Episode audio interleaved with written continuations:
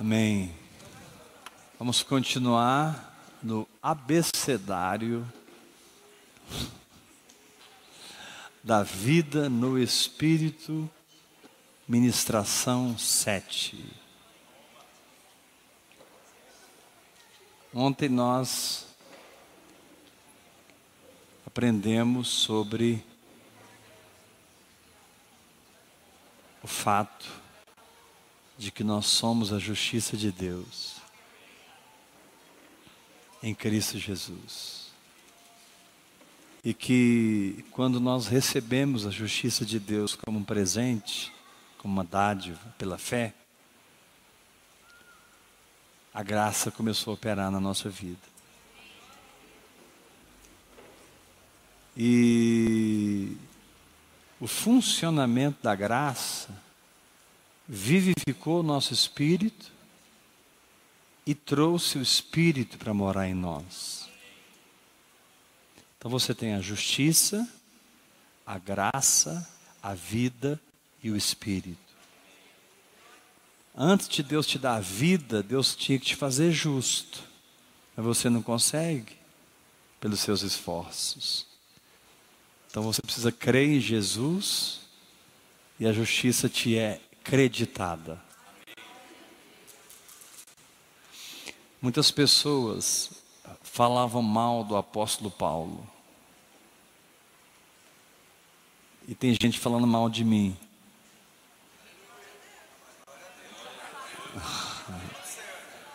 Porque a mensagem da graça é assustadora. E pessoas pensam assim: ah, então quer dizer que eu posso pecar? Eu queria fazer uma pergunta para essas pessoas. Primeiro, por que, que eles fazem essa pergunta? Se a lei escraviza e a graça liberta. É incrível como os religiosos amam a religião. Porque a religião fomenta o ego, Por isso, Paulo fala em Romanos capítulo 3: Onde está a soberba? Foi de toda excluída. Por que lei? Pela lei da fé. Na verdade, Paulo usa a palavra jactância. Onde, pois, a jactância? Mas é uma palavra difícil, né? O que é jactância? Soberba, exaltação, então, geralmente, os crentes novos, ou os crentes encravados na religiosidade, que moram em Sinai, eles têm muita dificuldade com um pregador como eu, como Joseph Prince, Dave Robertson, Alan Taylor e outros, que pregam a graça. Você confia em mim? Se você mergulhar na graça, você vai parar de pecar. Mas se você mergulhar na lei, no seu esforço próprio, você vai viver caindo. Quanto mais eu descanso na graça, mais santo eu me torno. Mais fácil fica de não olhar para uma mulher com um desejo impuro, de não adulterar com a mulher no meu coração. Hoje eu abraço as minhas filhas, né? Hoje eu abracei a Kelly, né? Abracei ela, falei assim, Kelly, o que, que é isso? Que amor estrambelhado é esse, né? Se ela fosse carnal, ela podia pensar, credo, o que, que esse pastor está falando para mim? Mas ela é espiritual, ela entendeu. O amor de pai por uma filha. Então, a graça ela é escandalosa. É a Bíblia diz que a palavra da cruz para os judeus é um escândalo. E o judaísmo vai sair desse lugar, irmãos. Tem gente aí estremecida no ouvir e crer porque eu estou pregando a graça. Mas a graça estremece mesmo, a graça assusta. Ela é tão boa que o, que o nosso velho homem tem dificuldade de recebê-la. Porque quando Adão foi expulso do Éden, Deus disse para ele: Com o suor do teu rosto trabalharás e colherás o seu pão. Mas quando você a, a, recebe a graça, você se torna um sacerdote no templo do Espírito Santo dentro de você. E um dos princípios dos sacerdotes eram: não pode suar no tabernáculo. Sabia? Os sacerdotes não podiam derramar uma gota de suor. E alguns trabalhavam muito. Você imagina o exercício para matar o boi, descortejar o boi, colocar tudo aquilo ali em cima do altar para queimar, todo o trabalho dentro do santo lugar, alimentando a lâmpada, mexendo com a mesa dos pães, entrando no santo dos santos, e não podia haver suor. Sacerdote não soa, porque o seu sacerdócio cuida da sua fé. O que é sacerdócio? É vida com Deus, relacionamento com Deus. Se você se vestir do seu sacerdócio, você parou com todas as suas obras, porque agora a sua fé vai trabalhar por você. Repete isso comigo, levanta a mão. Se eu me visto do meu sacerdócio, hora após hora, eu não tenho mais o que fazer. A minha fé fará tudo por mim. Irmãos, hoje eu estou vivendo um momento tão único na minha vida, porque com o passar dos anos na oração em línguas, Deus foi me parando, me parando, me parando, me parando, me desconstruindo. É como se eu fosse uma grande fábrica religiosa de produzir religião, produzir religiosos, produzir mortos. Irmãos, eu fui pastor de uma igreja morta. Mas eu não sou mais. Porque quem, quem fabrica religião gera mortos. Quem prega o evangelho da graça vê um povo nascer do Espírito. Quem aqui está vivo espiritualmente? Então levanta a sua mão, fala assim: a justiça é uma dádiva. Essa dádiva me trouxe graça. Essa graça vivificou meu espírito. E essa graça me deu o Espírito Santo. Justiça, vida Perdão, justiça, graça, vida e espírito. Diga, justiça, graça, vida e espírito. Aí, com esses fundamentos, você vai orar em línguas. Abra sua Bíblia comigo em 1 Coríntios, capítulo 2. Vamos entender um pouquinho mais profundamente sobre a oração em línguas. 1 Coríntios 2.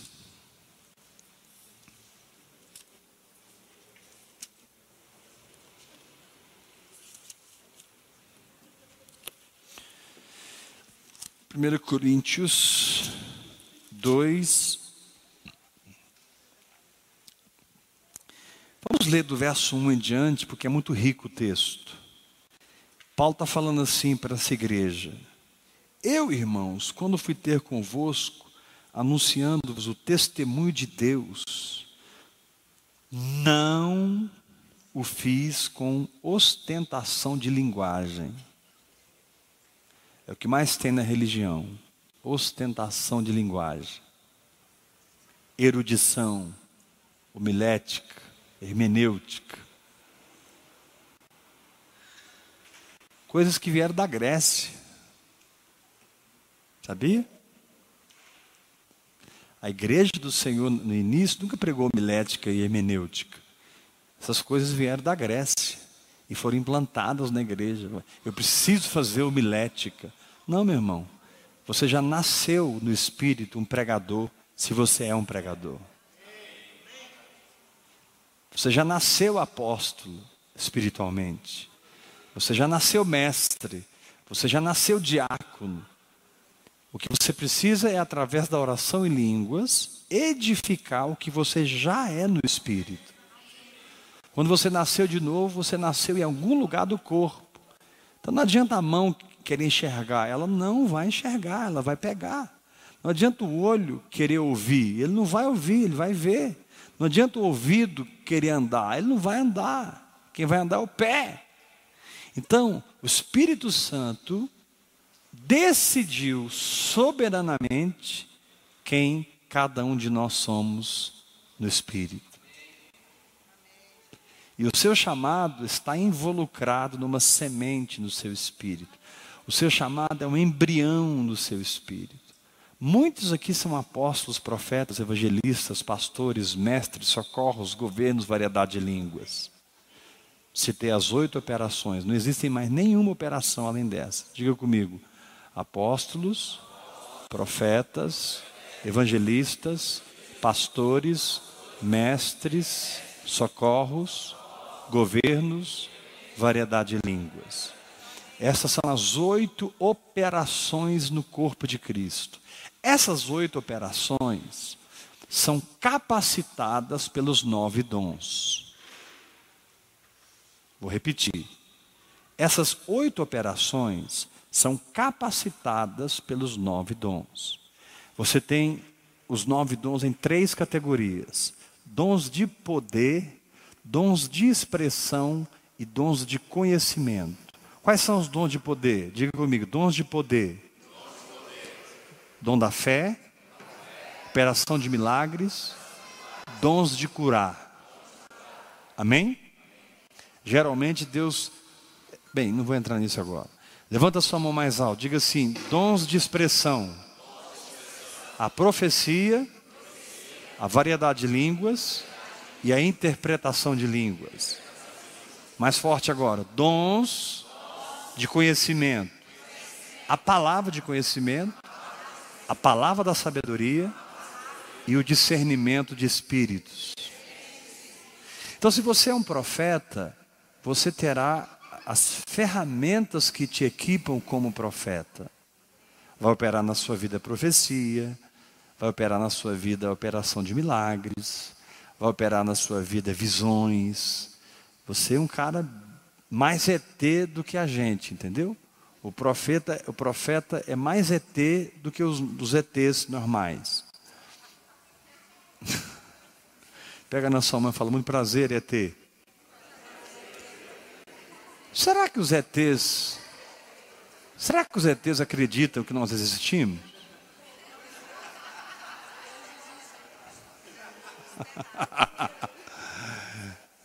Será que os ETs acreditam que nós existimos? Só uma brincadeira, irmãos. Essa eu aprendi no Twitter. Twitter também assim. Será que os ETs acreditam que nós existimos?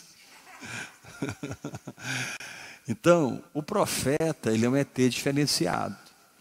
Porque ele vai em lugares que o apóstolo não vai, que o mestre não vai, que o pastor não vai. Ele, ele tem um espírito profético, onde o trono de Deus vive se manifestando através da vida dele. Então diga comigo bem forte: o apóstolo tem os dons que o equipam, o profeta tem os dons que equipam, o evangelista tem os dons que equipam. Mais forte, igreja: o pastor tem os dons que o equipam. O mestre tem os dons que equipam. Então você não pode dizer se você é um diácono. Seus frutos vão mostrar que você é um diácono. Você não pode se auto-intitular apóstolo. Seus frutos vão revelar que você é apóstolo. Você não pode dizer, eu sou um mestre. Você começa a ensinar, todo mundo dorme. Você é mestre? Você não é mestre coisa nenhuma. Porque o mestre, quando ele começa a falar, todo mundo faz assim. Ó. Ele tem uma capacidade de pegar o que está construído dentro dele e reconstruir no espírito do irmão. Diga bem forte comigo: o maior dom do mestre, ou melhor, a melhor capacidade do mestre, é ser construído e construir. Digamos que, que eu não entenda nada sobre a geografia dos rios brasileiros. Araguaia, Rio Negro, Solimões, Paranaíba, Tietê, grandes rios brasileiros. Mas de repente, orando em línguas, cai um chip dentro de mim. Tchum. Em poucos segundos explode. Bum. E eu fico conhecendo tudo sobre a geografia dos rios brasileiros. Se eu sou um mestre, eu tenho capacidade de pegar na sua mão e transferir para você tudo que está no meu chip. Essa é a função do mestre. É reconstruir no outro o que foi construído nele. A função do profeta é levar o outro no caminho que ele andou. A função do apóstolo, gerar um povo que tem um DNA, que tem uma visão. O apóstolo é responsável pela revelação. O apóstolo é responsável pela mensagem. Quando você está debaixo de um manto apostólico, você não tem dúvida para onde você está indo. O apóstolo, ele é firme, ele é focado numa visão. Ele não tem duas mensagens, ele tem uma mensagem. Você encontra com Pedro, você descobre, esse é um apóstolo, porque ele tem essa mensagem. Você encontra com Paulo, você, você, você identifica o apóstolo pelo nível de foco que ele tem na revelação que Deus deu para ele. O evangelista tem a, a, a operação de milagres, de cura, de fé. O evangelista atrai as pessoas pelos sinais e pelos prodígios. Eu declaro verdadeiros evangelistas no nosso lugar. Se você é evangelista, vai operar na sua vida sinais e prodígios. Se você é mestre, você vai transferir tudo que é construído em você para o outro. Se você é apóstolo, você vai gerar um povo que anda na visão que Deus te deu. Se você é um diácono, você vai servir um desses ministérios. Amém? Você vai servir o apóstolo, você vai servir o mestre, você vai servir o pastor, você vai servir o evangelista. Cada ministério de fundamento, apóstolo, profeta, evangelista, pastor e mestre, necessita de diáconos que deem sustentação. Necessita de. Por que, que eu disse diáconos? Porque socorros e governos estão embutidos em diaconia. Repita: socorros e governos estão embutidos em diaconia. Então, se você tem um chamado para ser um profeta, Deus vai levantar uma equipe para te servir no seu ministério profético, de diáconos. Deus vai te dar músicos, Deus vai te dar é, é, é, intercessores, Deus vai te dar o que um profeta precisa. Profeta sempre lida com um nível de guerra espiritual muito alto. Profeta e o apóstolo, principalmente. Eles, eles são linha de frente na batalha espiritual. Então eles precisam de intercessores, eles precisam de dons de governo. E interessante que eu estou falando que eu estou vivendo um tempo muito especial, porque está acontecendo isso na minha vida. Deus está mandando os apóstolos, os profetas, os mestres, Deus está me dando socorros e governos, Deus está mandando aqueles que vão ofertar, Deus, Deus, Deus está equipando o meu ministério apostólico com pessoas que olham para mim, olhem brilha e falam: Esse é meu pai, essa é a minha visão.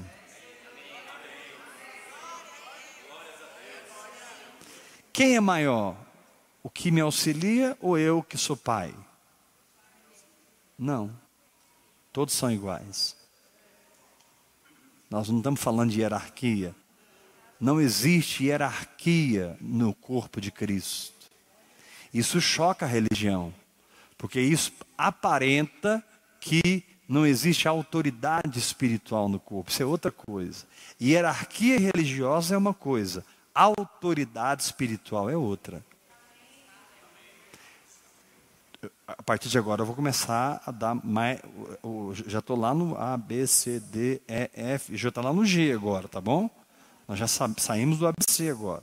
Então levanta a sua mão e diga: hierarquia religiosa é uma coisa. Fala assim: Fulano manda em Ciclano, que manda em Beltranos, e cada Beltrano manda em Fulano, que manda em Beltranos, Existe uma hierarquia. Isso é religião.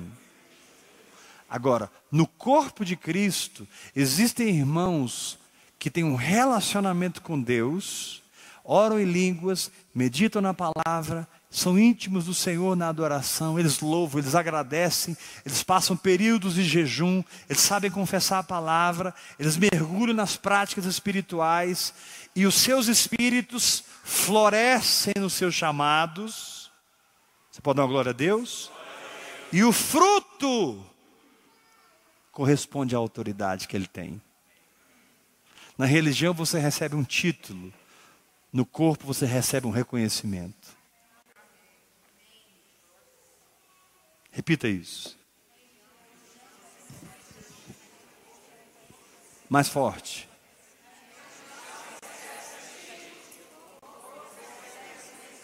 Diga-se: títulos são frutos de cargos. Reconhecimento é fruto de encargo. Vou dar um exemplo do Joey. Eu tenho sempre citado o Joey. O Joey hoje é uma pessoa muito especial na minha vida. Porque nós tínhamos a coluna da palavra, a coluna da adoração, mas socorros e governos aqui era uma vergonha. Deus me deu o Joey. Ele está debaixo de uma unção de governo e socorro. Então ele tem autoridade sobre mim nessa área, ainda que se precisar, eu dou a última palavra. Mas a maioria das coisas que ele fala comigo, a maioria eu me submeto. Amarildo, levanta a mão, Amarildo. Amarildo tem um chamado para a política. Tem uma palavra de Deus para a política. Ah, a igreja vai envolver com a política? Nunca. Mas Deus falou com um irmão que lá é o lugar dele. Então, ele não vai ser o vereador do Weber.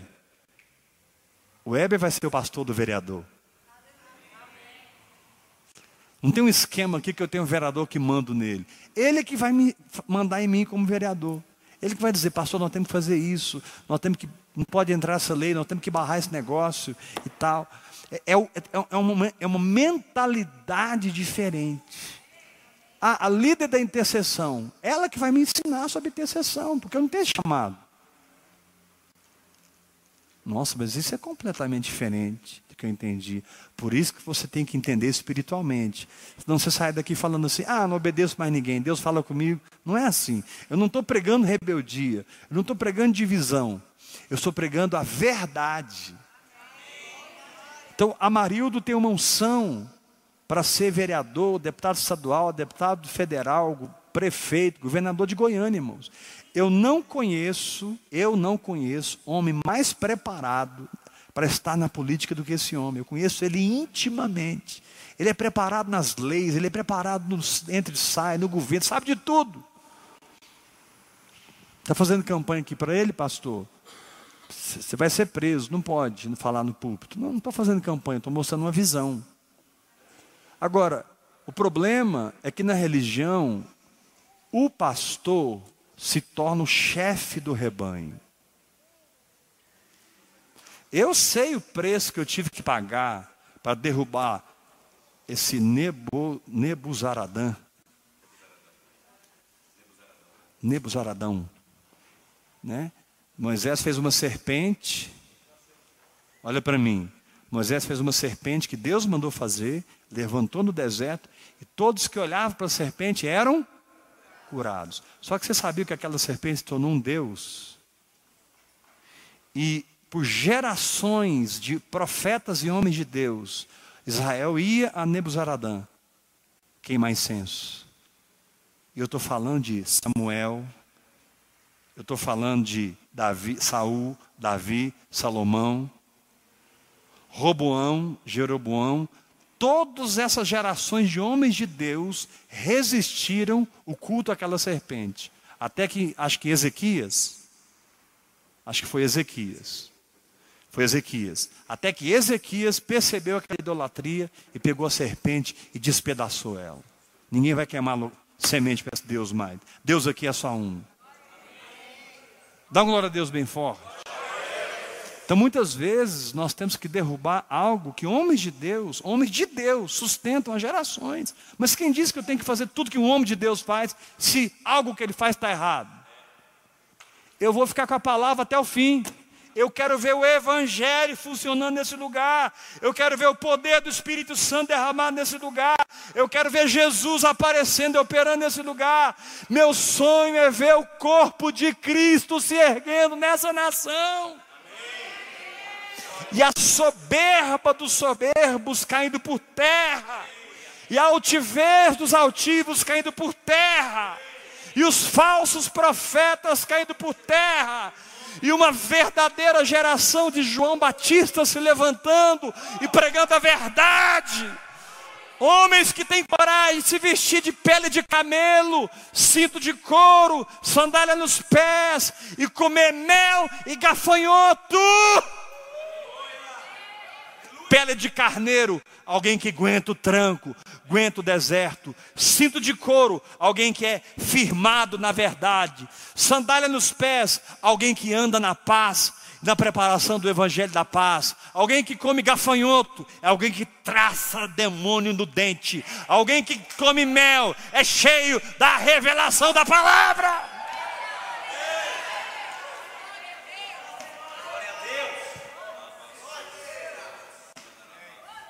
Jesus não é contra a prosperidade, mas ele disse: os ricos estão nos palácios. Ele era rico, mas estava entre o povo. O, o, o, o homem rico que foi para o inferno, quando estava no inferno, Lázaro, pobre, foi para o céu. O homem rico olhou para quem? E conversou com quem? Responda, irmãos. Ah, não sei, pastor. Então vai ler a Bíblia. O rico, repete bem forte comigo, o rico no inferno. Fala, gente. O rico no inferno conversou com o multimilionário no céu. Estou falando milionário aqui na terra. Abraão era riquíssimo, mas morava no deserto, morava nas tendas. Deus não tem problema que você seja riquíssimo. E aqui Deus está levantando pessoas riquíssimas, milionárias. Mas você não vai estar tá preocupado com palácios. Você não vai estar tá preocupado com mansões e BMWs. Ainda que Deus pode te dar isso. Seu coração vai estar tá no reino de Deus.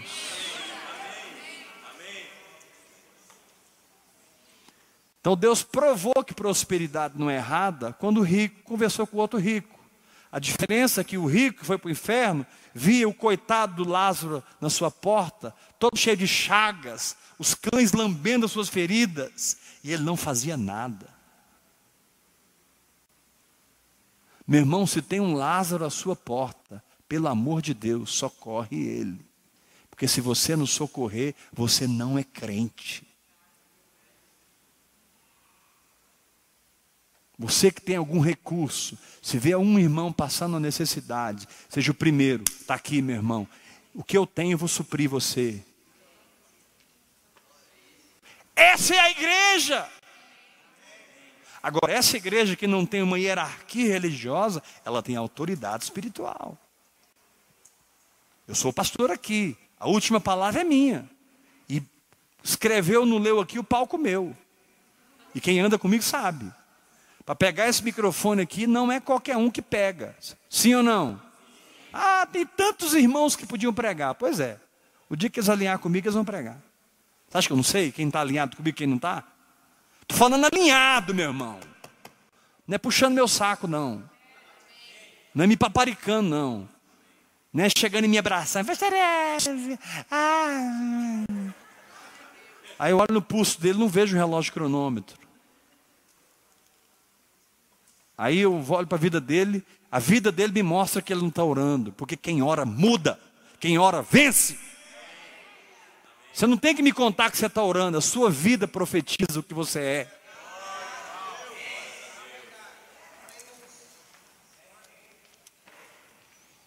Então, no corpo, cada membro é sujeito ao outro membro dentro da unção e da autoridade espiritual que o dono da autoridade, Espírito Santo, delegou você. Vou repetir. No corpo existe autoridade, sim, mas não são autoridades eclesiásticas, são autoridades espirituais. No corpo não existe hierarquia, existe árvores frutíferas que você vai lá, pega uma sombra, dorme um sono, come a fruta, usufrui da madeira. Autoridade espiritual é ser frutífero. E na área que você é frutífero, outros vão buscar comida na sua vida.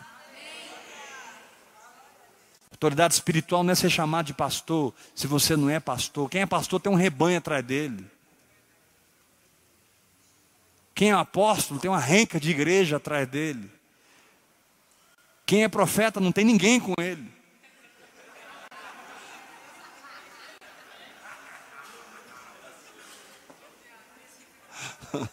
brincadeira, irmãos, brincadeira. Quem é mestre tem um grupo de alunos com ele, tem gente querendo aprender, sendo treinado. Estava falando para o Joey, pega esse, esse, esse, esse, esse. E começa a treinar, treinar, todo dia. Duas horas de treinamento, treinamento, treinamento, treinamento, treinamento. Passa o que você tem, reconstrua o que você tem dentro deles. Ensina, passa o seu espírito. Paulo disse assim em 2 Coríntios capítulo 11: Se vindo alguém e pregue outro Jesus que nós não temos pregado, outro evangelho que não temos anunciado, o evangelho da graça. Aí, aí Paulo aperta o parafuso, Paulo fala assim: se vindo alguém e prega outro espírito, que não é o nosso espírito, meu irmão, você esconde qualquer coisa na sua vida, mas você não esconde o seu espírito.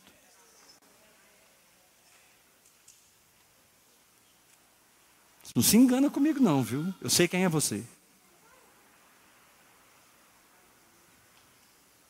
A pessoa não precisa ficar muito tempo comigo, eu já toco no espírito dela, eu sei quem ela é. Ah, mas por que você abraça todo mundo? Por que você trata bem todo mundo? Porque eu sou pastor. Eu tenho uma unção de pastor. Se eu fosse profeta, coitado desse povo.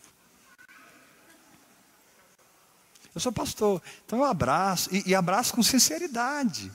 Mas eu não estou enganado a respeito da pessoa. Eu abraço, dou beijo. Eu faço isso com todo mundo. Sim ou não? Mas, mas eu sei quem é a pessoa. Ninguém me engana.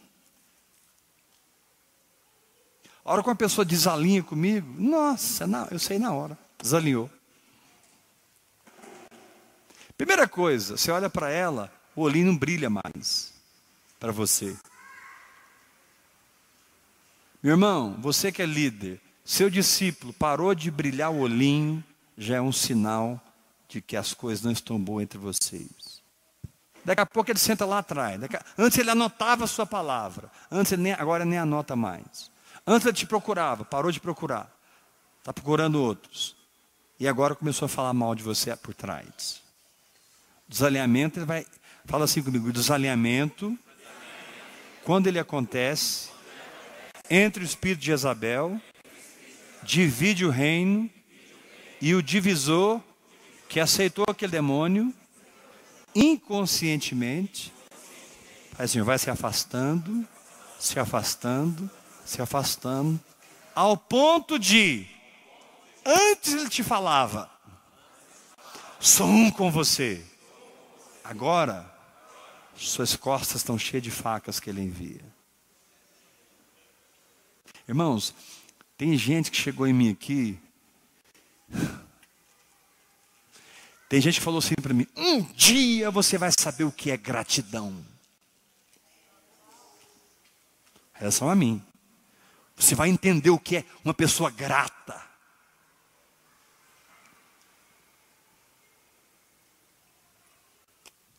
Essa pessoa me largou já. Um, recebeu pelo Espírito Santo o número do meu telefone. Deus revelou para ele um telefone num sonho, ele anotou. Um tempo depois que ele estava no Vicre, ele viu o telefone. A hora que ele telefonou, era o meu telefone. O que ele passava para mim é o seguinte: eu nunca vou te largar. Agora está falando mal de mim e está procurando pessoas da igreja.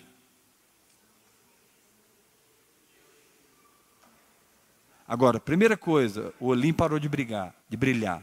Segunda coisa, afastou. Terceira coisa, o fermento entrou. guarda o seu coração. Sacode o seu irmão e fala: Não deixe o espírito de Isabel pegar você. É, me falaram isso de você, pastor Heber. É, me falaram isso. Deixa eu te falar uma coisa. Vem falar comigo que eu sei coisas terríveis a meu respeito.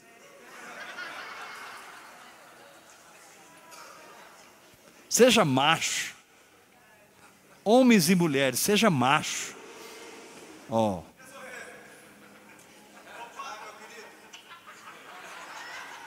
Seja macho. Irmão, eu sou uma pessoa confrontável. Eu sou uma pessoa ensinável.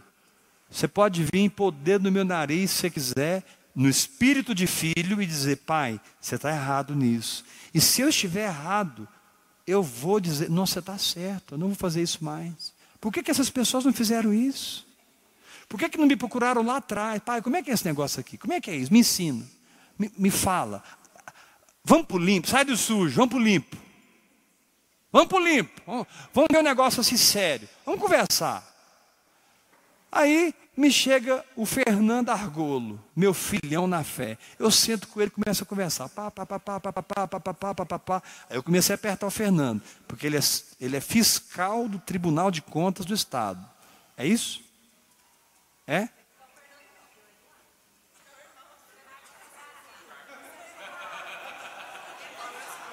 Não, esse é Eduardo Argolo, é o irmão dele. Ele tem um cargo de fiscalização lá e tal. E agora caiu para ele justamente uma área que a gente estava questionando. Aí eu sentei com ele, pá, pá, pá, pá, pá, pá, pá. Aí eu peguei, né? Aí eu apertei ele. Isso aqui é crime? Ele falou, de jeito nenhum. Fala para ele que ele pode continuar fazendo. Isso não é crime. Ele foi me desmontando, desmontando, desmontando, desmontando, porque ele, ele, ele é da área. Ele participou de um congresso no Rio de Janeiro sobre o assunto. Um, acho que um dos bambambãs do Brasil palestrou e ele, ele, ele, começou a desejar, nossa, que fulano seja o cara em Goiânia, que vai levantar e vai ser um modelo para o Brasil, em nome de Jesus. Então muitas vezes você ouve coisas atravessada. Entendeu? Você ouve coisas, assim, você pegou a metade desse, você pegou um pedacinho, você não sabe de nada. Ah, pastor, nem você sabe, você fica aí orando em língua, então você sabe, você se engana. Não tem nada acontecendo aqui que não esteja debaixo dos meus olhos, da minha autorização ou desautorização. Nada. Então eu não creio na hierarquia religiosa, mas eu creio na autoridade espiritual. Vocês não me seguem porque eu sou pastor. Vocês me seguem porque é uma unção na minha vida. O meu título não trouxe vocês para cá. O manto que está sobre a minha vida trouxe vocês para cá. Não tem a ver com Eber, tem a ver com a autoridade que Eber recebeu do Espírito Santo. Agora levanta suas mãos bem altas, diga comigo. E, e quando eu me entrego, depois da justiça, depois da graça, depois da vida, depois do batismo do Espírito Santo, fundamentado no Evangelho, não na lei, porque a letra mata, espírito vivifica. Fala bem forte, depois da cruz, com o espírito vivo, eu quero orar, eu quero adorar, eu tenho fome da palavra, eu quero matar minha carne. Não é uma questão de lei, agora você quer andar em Deus.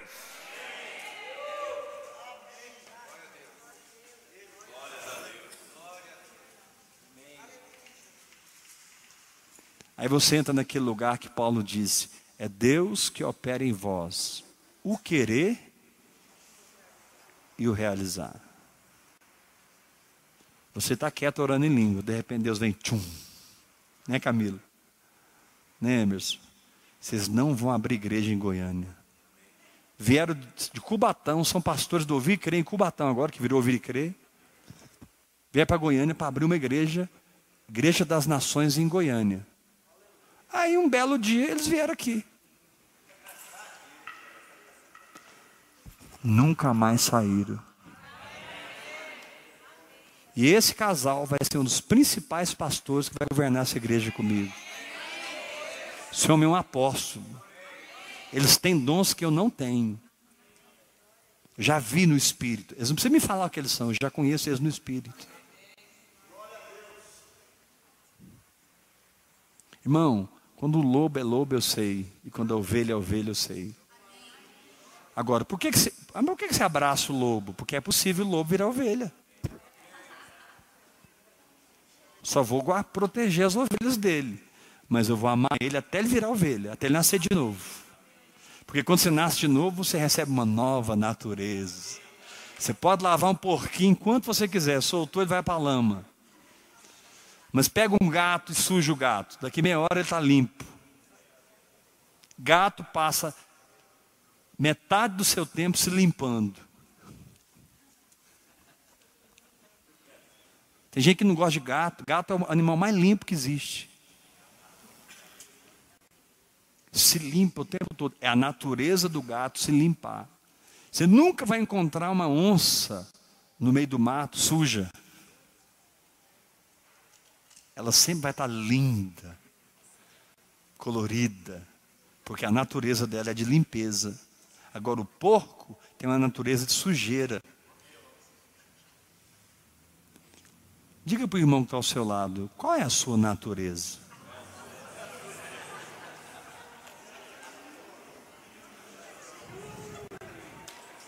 Não, é sério. Põe a mão no nome dele e fala assim: se te soltar, você vai tomar um banho ou você vai para a lama?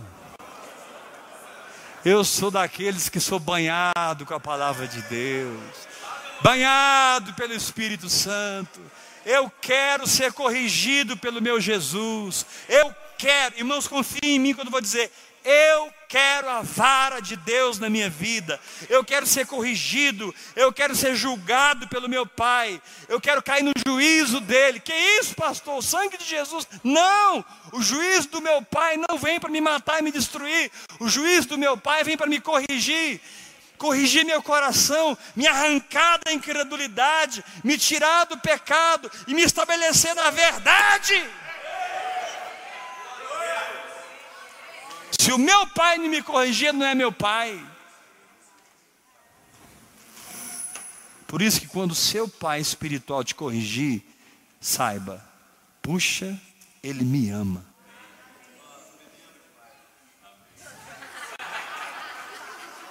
E amo mesmo. Eu amo muito. Mais do que você imagina.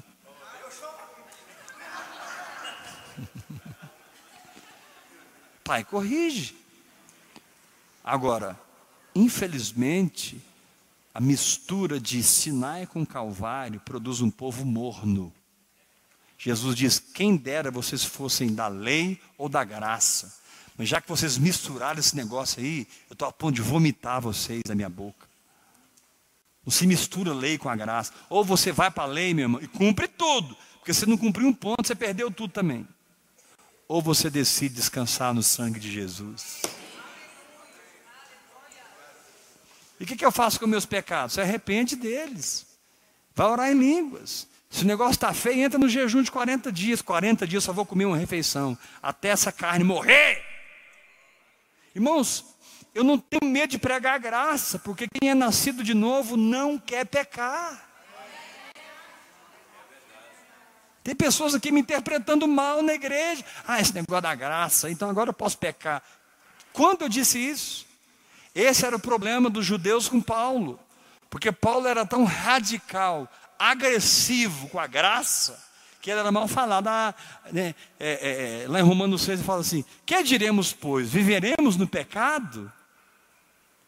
Paulo chega a dizer. Aí ele diz assim: De modo nenhum. Como viveremos no pecado se nós já morremos para ele?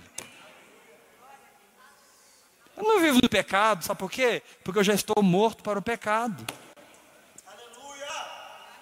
E quando você peca, eu sou perdoado eu recebo perdão, me levanto e continuo caminhando em fé. Quem quer ser dessa igreja? Não, deixa eu fazer uma pergunta séria. Quem quer ser da igreja da graça aqui? Não é do RS fácil que eu estou falando, não.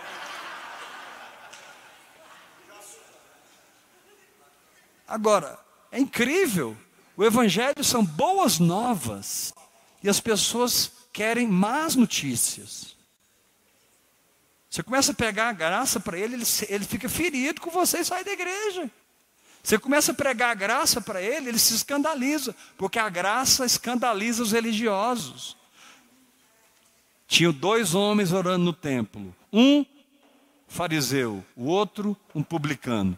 O fariseu, por confiar em si mesmo, orava de si para si.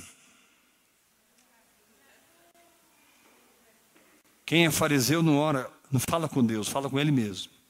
Deus, eu te dou graças.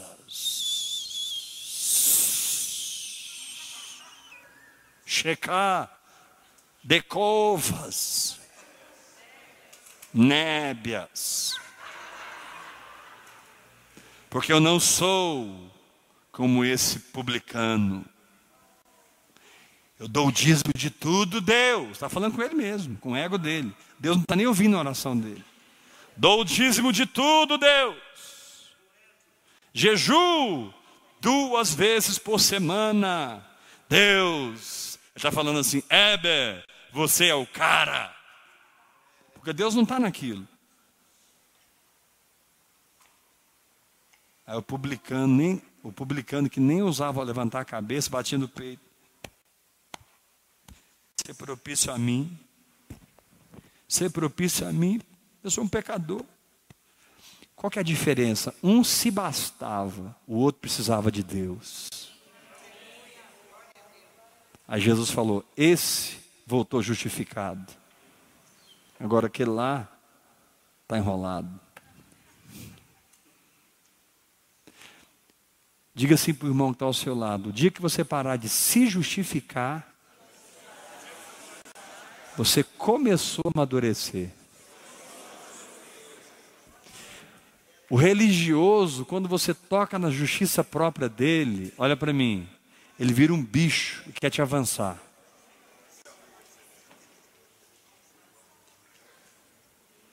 O humilde, o dia que você toca no pecado dele, ele cumpre o que a palavra diz: repreenda-me o justo, repreenda o justo, e ele te amará. Faz assim comigo bem forte. Justiça própria. Sai da minha vida. Pergunta para três irmãos perto de você: você está berrando ou mordendo?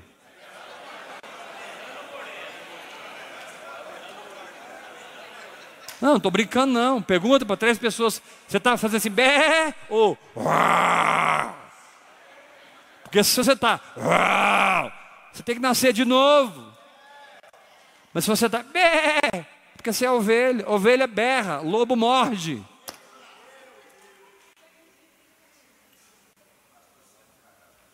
Jesus disse assim: acautelai-vos, olha para mim, olha aqui, olha para mim, acautelai-vos dos falsos profetas. Aí você pensa no Jim Jones, naquele cara que fala que é Jesus, acho que ele morreu, né? Não, Henry não. É um cara aí. Morreu, né? É, Je... é, Jesus 666, né? Eles defendem o 666.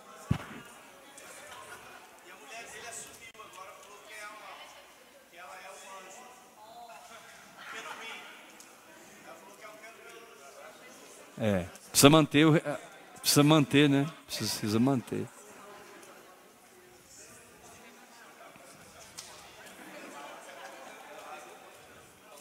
Irmãos, shh, eu não estou falando de reverendo Moon. Estou falando do Weber. Se subir aqui em cima e pregar o que não está vivendo. Estou falando de mim. Jesus falou aqui para os discípulos. Os maiores falsos profetas são os maiores pregadores que existem e pregam a palavra e pregam a verdade, mas por dentro são falsos. Eles não têm a autenticidade do Espírito. eles transbordam revelação, transbordam conhecimento. Mas mexe com ele para vocês verem a mordida que você vai tomar. Por isso que Jesus disse: não vá na conversa deles, não, porque eles vão ser cheios de conhecimento e revelação. Pelos seus frutos os conhecereis.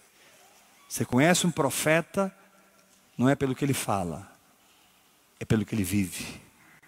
Você conhece o homem de Deus pelo caráter, pelo fruto, pelo que transborda dele. Se te apertam e sai esgoto, vai converter, meu irmão. Mas se te apertam e sai mel, seja bem-vindo à família de Cristo. Deixa eu fazer uma pergunta. Quando você é apertado, o que, é que sai? Porque talvez você não é salvo e você está achando que é. Você está enganado. É, quando mexe comigo, pau comeu. É, meu filho. O inferno está te aguardando. Jesus fala assim: Como que você me diz Senhor, Senhor, e não faz o que eu mando? Ele está terminando o Monte das Oliveiras, onde ele falou: Ame o seu inimigo, Ore pelo seu inimigo. Se alguém te bater na face, vira outra face. Se ele te pedir para andar uma milha, anda duas. Agora o cara te pede para andar uma milha, você bate nele. Ele te dá um tapa na cara, você, você espanca ele. Pastor, mas por que eu tenho que virar a cara para quem me bate na cara? Vou te explicar por quê. Porque quando você vira sua face, você segura o sangue de Jesus diante daquela pessoa para a salvação dela. Você coloca a sua justiça abaixo e você exalta o sangue. Eu vou aguentar esse negócio calado. Eu vou amar, agora que eu vou amar de verdade. Porque a minha justiça própria,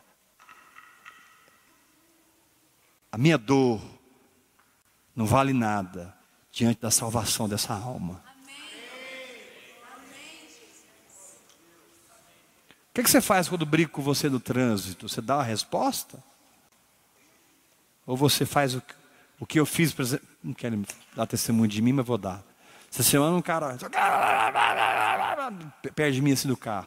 Aí eu peguei, acelerei e pá, parei do lado dele. Acho que ele pensou, acho que agora eu tomei um tiro. Eu falei assim, ô, oh, me perdoa.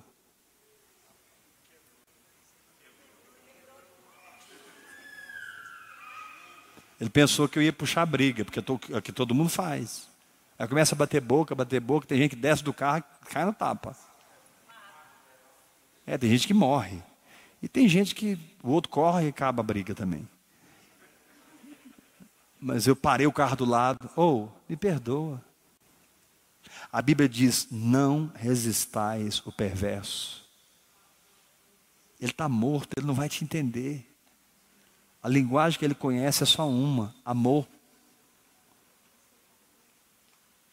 Diga para o irmão que está ao seu lado: o perverso só conhece uma linguagem. Se você quiser segurar o sangue de Jesus na frente dele, pela salvação dele, e a linguagem é o amor. Nós somos o povo que ama. Diga comigo, junto comigo. Nós somos o povo que ama.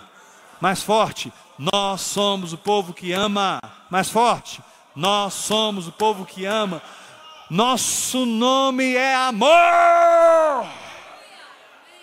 O amor tudo crê, o amor tudo suporta, o amor tudo sofre, o amor não se ufana, o amor não se ensoberbece, o amor não se ressente do mal. Você está amargurado com alguém aí? Estou. Está ressentido? Estou. Então verifique a sua fé, por favor. Porque perdoar 70 vezes 7 é o leite do leite. Não é nem semi-desnatado, é desnatado da vida cristã. Um crente que não perdoa não é crente. Que isso, pastor? Você está sendo exagerado. Eu não, foi João que falou. Nós sabemos que já passamos da morte para a vida porque amamos os irmãos. aquele que não ama permanece na morte. Olha como João foi simples. Amor está na vida, no amor está na morte.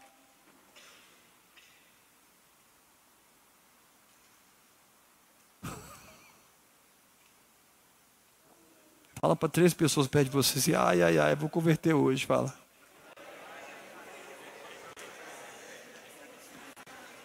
Batismão tá aí, dia 29, ó. Não, mas eu não, eu vou converter sozinho, eu não tenho coragem de batizar de novo. É melhor você batizar de novo e converter, nascer de novo, pela fé, e ter uma nova natureza que ama, do que você continuar vivendo essa vida de derrota, essa vida falsa, esse mesmismo que a sua religiosidade criou na sua vida. Quem vive no mesmismo cristão está preso na religião. Deus é novidade todo dia. Aleluia!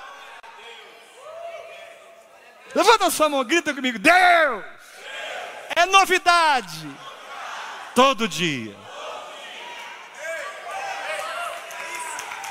Hoje eu tive um dia com Deus.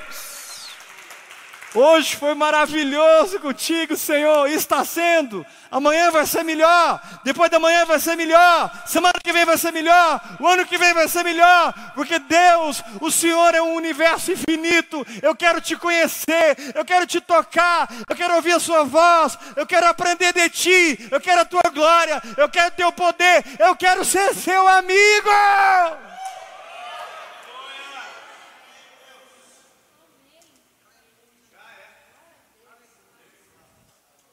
Eu quero ser íntimo. Eu não quero que ele fale comigo com a voz alta, eu quero que ele fale comigo com um olhar. Deus me deu uma música assim. Eu quero deixar tudo e seguir meu mestre. Eu quero deixar tudo e seguir a Jesus. Não quero Sabe por que, eu fiz essa parte? Não quero precisar de algo tão forte, porque eu estava eu tava debaixo de um apelo do Espírito Santo tão grande. Foi no início da jornada, da oração em Eu estava na faxina. Gente, eu estava apanhando. Eu estava me arrependendo. Mas a, o Espírito Santo estava me. Não, sem brincadeira, irmão. O Espírito Santo estava me açoitando. Ele me, me, me pendurou no poste. E lá. Primeira coisa que ele falou comigo pesado foste na balança e achado em falta. Aí ele falou assim comigo: contou Deus o teu reino e deu cabo dele. Perdeu o playboy. Imagina você escutar isso de Deus.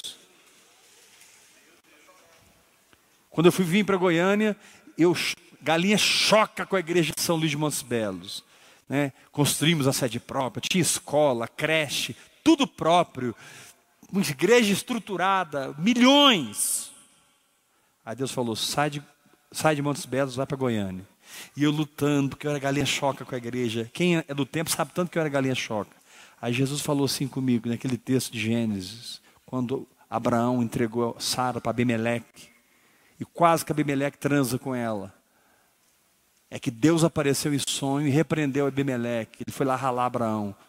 Deus falou assim para Abimeleque: Deus falou assim para Heber: larga essa mulher porque ela tem marido.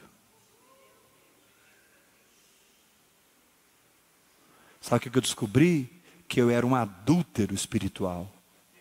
Eu me casei com a igreja e ela era minha. Aí Deus chegou assim: Ei, larga essa mulher porque ela tem marido, senão você vai morrer. Quando você entra debaixo da faxina, você ouve coisas assim no Espírito Santo. O Espírito Santo não vai pegar leve com você, não, meu irmão, porque ele te ama. Às vezes as pessoas não entendem por que, que eu não reivindico nada de Montes Belos, eu deixo ele solto, faz o que quer. Eu sei por que, que eu deixo. Eu sei quem ouviu, o que, que eu ouvi. Agora, tudo isso, quando crido e obedecido, me dá autoridade espiritual. a oração em línguas, a meditação na palavra, o louvor, a adoração, o jejum. 2013, quem lembra de, quem lembra de 2013 aqui da glória a Deus? Eu não era essa pessoa que vocês estão vendo. Eu cheguei a, hoje eu estou com 106 quilos, 107, 107 quilos. Eu, eu cheguei a pesar menos de 84. Quem lembra dessa época? Chup, jejuei até quase desaparecer. Mas a minha carne não prevaleceu. Entrei no jejum 15 dias, saía, entrava no outro, saía, entrava no outro, saía, entrava no outro, saía, entrava no outro, saía, entrava no outro. Porque eu estava passando uma guerra, uma tentação terrível, uma psicose. E o Espírito Santo falou assim para mim: agora você vai resolver isso. Você vai jejuar. E quando ele fala comigo, ele me dá força e graça. Fiquei praticamente um ano inteiro jejuando. E hoje eu estou completamente livre. Pastor, por que você conta essas intimidades para nós? Porque eu sou igual a você. Se você me beatificar, você nunca vai andar no meu caminho. Mas se eu humilhar na sua altura, eu vou conseguir transmitir o que eu tenho para você. Eu não sou semideus, eu não sou um querubim, eu não sou um apóstolo, eu não sou nada. Eu sou seu irmão, te ajudando a andar no caminho que eu trilhei.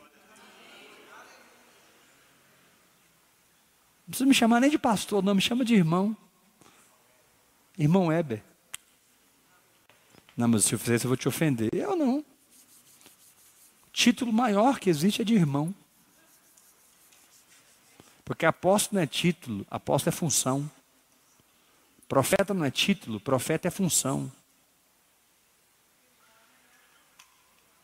Pastor não é título, pastor é função. Mestre não é título. Por que, que a gente põe todo mundo como pastor? Então tinha que chamar fulano, ô mestre, ô profeta, ô evangelista. Por que, que a gente não faz? Evangelista Gabriel. Mas pastor, parece que todo mundo tem que ser pastor. Isso é religião, irmãos.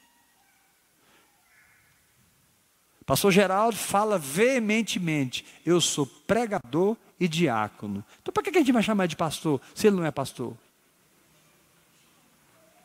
Ah, mas eu vou desrespeitar ele. Problema da soberba dele. Vamos começar a tratar todo mundo aqui de irmão? Quem recebe essa palavra? Fala assim: meu irmão está pregando lá em cima. Meu irmão está do meu lado. Sacode o seu irmão e fala assim: irmão, o maior título que Deus te dá nessa terra.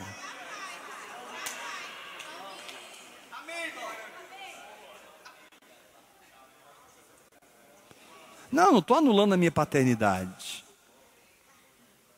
Mas é, o, o ser irmão está acima do ser pai. Porque a minha paternidade é só uma delegação do pai para te pastorear. Seu pai não sou eu, seu pai é Jeová. Você reconhece uma paternidade na minha vida, se sujeita por causa da unção. O que você quer não é o que o Weber tem, o que você quer é a unção que está na minha vida. Você quer o manto que está na minha vida. Você quer o DNA que está na minha vida. Eu não estou negando a paternidade. Mas o título maior é de irmão. Aí bagunça a cabeça do povo. Ah, as pessoas não estão preparadas para ouvir isso. Você fala isso aí, todo mundo vai ficar rebelde, irmão. Deus paga um alto preço por ter dado livre-arbítrio ao homem. Hoje tem bilhões no inferno, porque todo ser humano tem escolha de querer Jesus ou de não querer Jesus. Eu vou pagar um preço pela minha visão. Todos nós somos iguais, com responsabilidades diferentes. E a autoridade não é sistema eclesiástico, a autoridade é espiritual, fruto das práticas espirituais, onde você cresce e se torna uma árvore frutífera e o seu fruto é a manifestação da sua identidade e da sua autoridade. Quem recebe essa palavra? Então vamos terminar. Diga assim: Eu oro em línguas, medito na palavra, adoro, louvo, jejuo, confessa a palavra, mergulhe em Deus, entre em águas profundas, aprenda a ouvir a voz, aprenda a discernir o testemunho interior, aprenda a ter visões, aprenda a discernir sonhos, ouça a voz do Espírito, sei ver Jesus na vida dos irmãos, e discerno quando é a alma e quando é a carne, eu amadureço, e o que eu sou, aparece.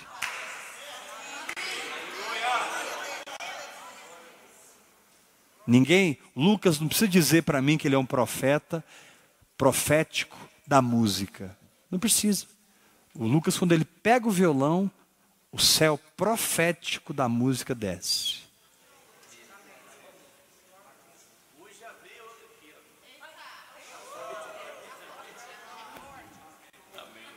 Você se esforça para ser assim? Você é assim. Lucas pega o violão, ele é um adorador. Entendeu? Joy é um administrador que até agora não vi ninguém igual. Ele está pondo em ordem a casa. Queriam fritar ele. Sabe o que eu fiz? Pulei na frente. Falei, aqui não. Porque eu pulo na frente por você. Eu pulo na frente de qualquer um. Ninguém toca nos meus filhos. Ah, mas saiu 20 pessoas da igreja por causa do Joey. Podia sair 700. Ah, mas você desprezou 700? Não. Não rejeite filho nenhum. Não me ponha contra a parede. Ou eu ou ele. Você vai perder. Ah, mas você está protegendo o Joey. Não. Eu estou sendo pai. Pai não escolhe o filho que vai morar em casa. É o filho que escolhe, se sai ou fica. Minha casa está aberta para os meus filhos. Filhos de Goiânia, venham. Filhos do Brasil, venham. Agora, se você, como filho, escolhendo morar na casa, eu não posso te impedir. Vai. Se você for filho mesmo, vai quebrar a cara, depois você volta humilde. E se você não for filho, já foi uma prova que a gente não tinha que estar junto. Glória a Deus, você vai encontrar o seu pai. Eu não quero paternidade teórica. Eu não quero ser pai teórico, eu quero ser pai de verdade. Irmãos, estou terminando, me aguenta aí. Chegou um alinhamento no ouvir e crer. Chegou em Goiânia, chegou no Brasil, chegou nas nações. Vai acabar aquele tempo da pessoa me assistir pela internet, beber essa vida. Aí ele vai a uma igreja do ouvir e crer, lá em São Paulo, lá no Nordeste. Ele sente assim: gente, mas isso aqui não é ouvir e crer. Passou esse tempo. Ah, então você está criando uma denominação? Não, porque cada igreja é local, cada igreja é livre, cada igreja tem patrimônio próprio, CNPJ próprio, mas cada igreja tem um pai. Eu não montei uma denominação, estou gerando uma família.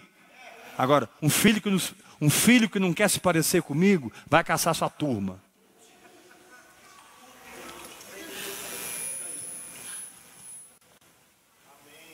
Vai caçar sua turma, que eu estou cansado de você.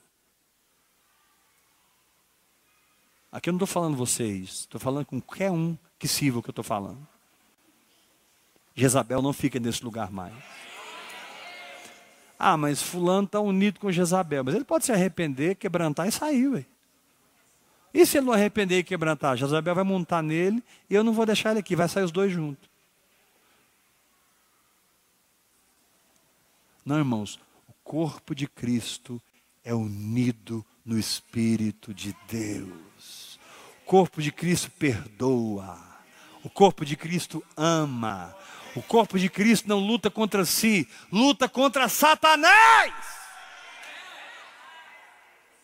Se você está lutando contra o seu irmão, você está muito longe de entender a vida do Espírito. Pare de lutar com seus irmãos e lute contra o diabo. Faça o contrário. Chega naquele irmão que você não vai com a cara dele e saiba que ele tem algo que você precisa. Aproxima dele e, e alavanca ele, empurra ele, joga ele para cima. Seja um promotor dos seus irmãos e não um castrador de ministérios. Aqui ninguém vai ser castrado. É muito bom para mim, eu castro todo mundo, ninguém gera, só eu gero. Não, querido, que ninguém vai ser castrado, não. Você tem um chamado para política? Nós estamos com você. Você tem um chamado para administração, para o governo? Nós estamos com você. Você tem um chamado para música? Você tem um chamado para ser um empresário? Nós estamos com você. Você tem um chamado para ser apóstolo? Nós estamos com você. Você tem um chamado para abrir uma lanchonete, fazer daquela praça um lugar para ganhar almas? Nós vamos tudo para lá ajudar você a ganhar almas, em nome de Jesus.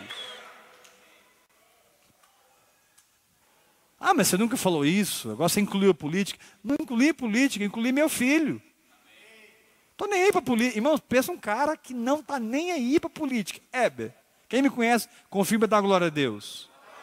Agora, um filho tem um chamado nessa área, eu não vou apoiar a política, eu vou apoiar ele. Assim como eu apoio o empresário, assim como eu apoio o advogado, assim como eu apoio o vendedor, o intercessor, o pastor, o apóstolo, o meu chamado aqui é alavancar vocês. Queridos, nós estamos hoje com 850 pessoas, vamos terminar esse ano com 1.500. Em nome de Jesus. Ouça o que eu vou falar. Eu estou aqui para te promover para te alavancar, para ser uma bênção na tua vida. Eu quero que no final da história você dê o seguinte testemunho: aquele homem foi um marco na minha vida. Aquele homem foi usado por Deus. Foi um trampolim onde eu galguei altos lugares. Assim como Bernardo foi na minha vida, Kenneth Reagan foi na minha vida, Telly Osmer foi na minha vida, Dave Robertson é na minha vida. Alan Taylor é na minha vida. Eu sei reconhecer ombros sobre os quais eu subi e eles me jogaram para cima. Porque o verdadeiro líder alavanca, não trava. O verdadeiro líder não compete, porque ele não é inseguro da sua identidade e do seu potencial.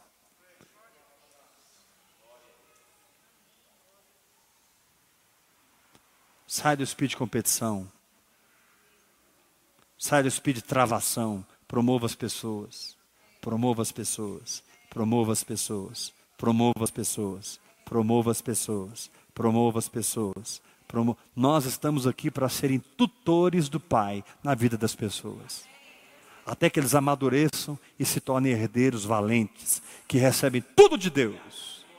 Levanta a sua mão bem alta. Eu estou aqui para ser um tutor dos meus irmãos. Mais forte, igreja, não travá-los, mas alavancá-los, empurrar para frente. Chegou perto de mim, vai para frente. Andou comigo, vai ficar curado. Andou comigo, vai, vai ser liberto, vai ser próspero. Porque a unção que está na minha vida, eu vou passar.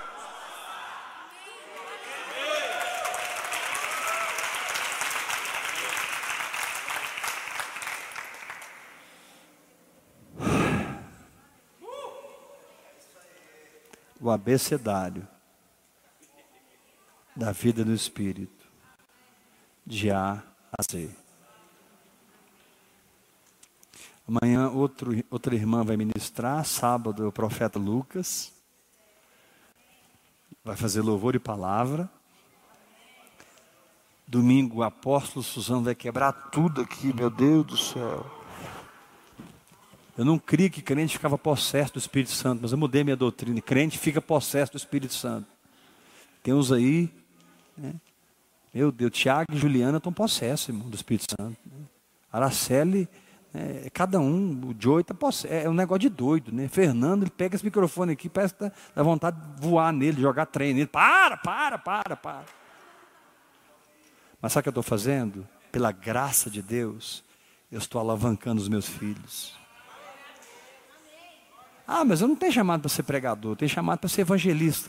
Bora ganhar aquela praça para Jesus. Ah, eu tenho chamado para ser diácono, então, pelo amor de Deus, procura o, o diácono dos diáconos, pastor Francinaldo. Fica em pé, pastor Francinaldo.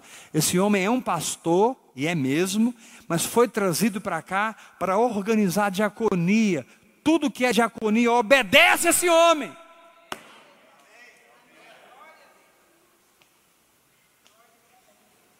Ah, mas eu não sou com a cara dele. Nem o diabo é com a sua cara. Todo mundo fala para o seu irmão, te humilha, vaso. Te humilha. Fala para o teu irmão, te humilha. Não, irmãos. Acabou o tempo de mamadeira. Acabou o tempo de mamadeira. O Espírito de Deus está no Brasil e nas nações, tirando a mamadeira, tirando a chupeta e dando alimento sólido para a igreja, porque Ele não quer mais uma menina, Ele quer uma mulher que gera, que produz e que produz o filho varão, a mulher de Apocalipse, que é vestida com o sol, tem uma coroa de doze estrelas na cabeça, a lua debaixo dos pés, e com dores de parto, ela gera o filho varão, o ministério apostólico, o ministério profético, o ministério do mestre, o ministério do evangelista, o ministério do pastor, os diáconos, essa mulher que tem o útero fértil, não tem mais uma hemorragia, ela está sendo curada no Brasil, ela está sendo curada nas nações, e ela se levantará como noiva de Cristo, e junto com o Espírito, ela vai arregaçar com o inferno, ela vai trazer avivamento, e ela gritará: Ora vem, Senhor Jesus, e ele virá.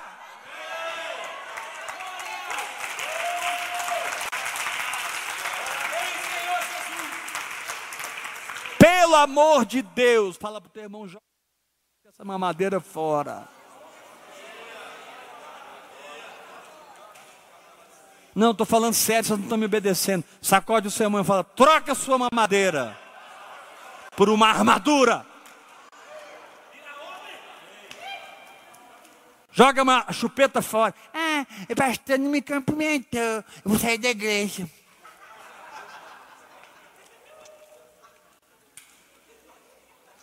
Mas só porque o pastor não te cumprimentou, irmão, o pastor Hebe é voado mesmo, é zoado, ele não voa com ele. ele é, pastor Hebe é meio estranho mesmo. Ele, é meio, aquele cara não é certo da cabeça. Ele tem o Espírito Santo nele, só isso que vale nele. O resto você joga fora. É, tá bom, eu vou ficar, mas se, se, se essa bateria diminuir o volume, eu saio. O som está muito alto, eu não gosto de igreja barulhenta. Ih, não gosta de igreja barulhenta? Vai caçar sua turma. Aqui tem o povo do fogo. Vou falar de novo. Aqui tem o povo do fogo.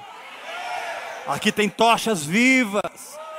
Aqui tem gente plugada na tomada do Espírito. Ah, não, eu sou fleumático. Onde é que está escrito isso na Bíblia? Me mostra. Isso é psicologia. Ah, esse é melancólico.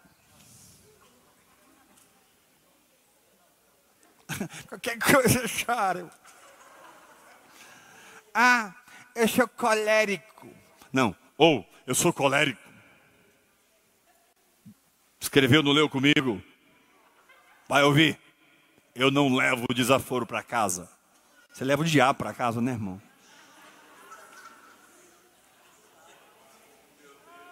Ah, eu sou sanguíneo. Querido, eu não estou negando os temperamentos, mas você não é chamado para andar no seu temperamento, você é chamado para andar no espírito. Não é errado ser fleumático, nem colérico, nem sanguíneo, nem melancólico. Errado é você ser vazio.